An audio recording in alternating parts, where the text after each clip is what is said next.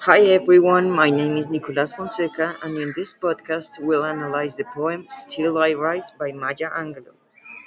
Before going deeper into the poem, I will explain some facts about the author, some background to be familiarized with that will be useful when understanding deeply the poem.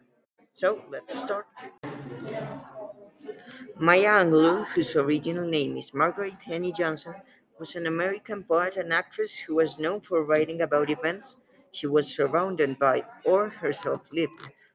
Because of this, most of her works talk about economic, racial, and sexual oppression. She was born on April 4, 1928, in St. Louis, Missouri, but she spent most of her childhood with her grandmother in Stamps, Arkansas.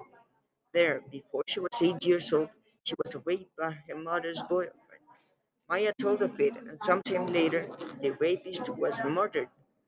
This was a tragic and traumatic experience for her, and it inspired her work titled I Know Why the Caged Bird Sang, which received a nomination for the National Book Award. After this, she wrote more works such as Gather Together in My Name, Singing and Swinging and Getting Merry Like Christmas, and much more. In 1940, she moved to San Francisco with her mother and worked as a cocktail waitress, prostitute, madame, cook, and dancer. In the 1950s, she moved to New York City and founded the Harlem Writers Guild, encouraged her writing. She participated in Porgy and Bess, and with its presentations, it, she toured 22 countries in Africa and Europe. After this, she studied dance and participated in the Blacks, Arab Observer, and the African Review. All of these were successful plays.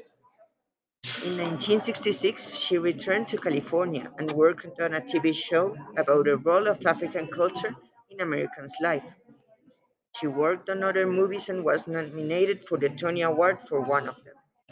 Near to the end of her life, a documentary of her life and Still I Rise were produced, with most of her other poetry writings.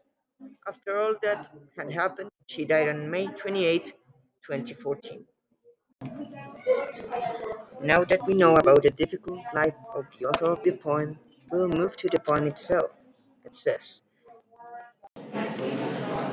You may write me down in history with your bitter, twisted lies. You may trod me in the very dirt, but still like dust I'll rise. Does my sassiness upset you? Why are you vested with gloom? Cause I walk like I've got oil wells pumping in my living room. Just like moons and like suns, with the certainty of tides, just like hopes springing high, still I rise. Did you want to see me broken, bowed head and lowered eyes, shoulders falling down like teardrops, weakened by my soulful cries? Does my heartiness offend you? Don't you take it awful hard, 'cause I love that I got gold mines digging in my own backyard. You may shoot me with your words, you may cut me with your eyes, you may kill me with your hatefulness, but still, like air, I'll rise. Does my sexiness upset you?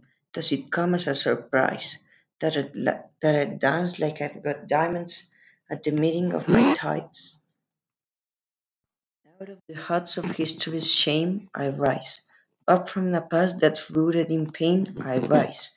I'm a black ocean, leaping and wide, welling and swelling, I bear the tide. Leaving behind nights of terror and fear, I rise. Into the daybreak and its once clear, I rise. Bringing the gifts and, that my ancestors gave, I am the dream and the hope of slave. I rise, I rise, I rise. After reading and analyzing the poem, we could easily classify it as an example of lyric poetry. The poem has a fluid rhythm, as most of the verses have a similar amount of syllables. Stanzas are also about the same size. The rhyming that is used along the poem makes it sound song-like, and with emotional words used to describe the author's determination to stand out in society, it is easy to imagine an emotional recitation of the poem that actually gives also an important message about exclusion, racism, underestimation, etc.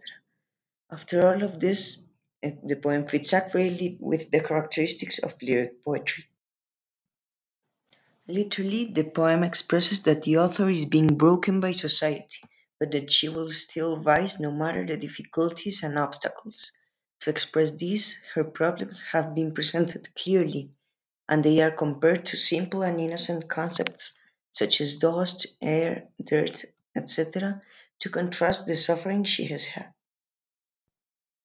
The poem is also full of figures of speech, and only in the first stanza we are able to identify five of them. The first one we can find is metonymy, Eh, in the part that says, You may wind me down in history. Why this segment is an example of metonymy? Well, the poem says that the author may be written, written down in history. This is referring to her name or to the legacy she left, but not, not literally to the author as she's not literally ink, even though we understand the purpose she wanted to leave with the phrase. This makes it also be a kind of metaphoric phrase. Um, the fragment could mean that she wants to be remembered for her actions, maybe for her writings, and for the way in which she fought and expressed herself against oppression. Next, we find an example of synesthesia in the segment that says, with your bitter, twisted lies. The reason for this is that a relationship is being established between someone's lies and the bitter taste or sense. Literally, lies can be favored, but, but they can create deeper feelings on the author or to the person they're intended, which are in this case related to bitterness. After this, we have a simple figure of speech. The fragment, you may trod me in the very dirt, is an example of a metaphor, as a relationship is being established between the action of stepping over something to bury it in the dirt with the way in which society shadows the author's actions and expressions. In the final segment of the first stanza, we can find two different figures of speech.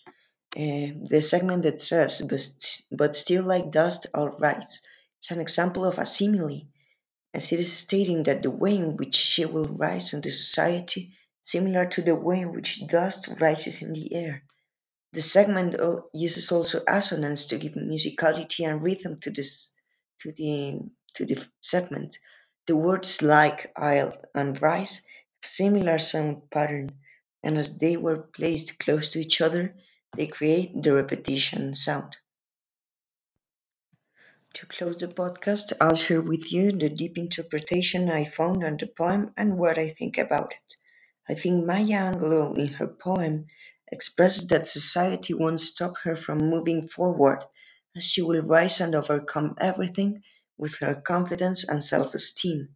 As she says in one of her lines, the hatefulness of society wouldn't take her down, which is something I consider brave. I think the confidence with which a person like Maya overcomes the difficulties and faces the society that caused her problems in life with poetry is inspiring. That would be everything. Thank you for listening. Bye.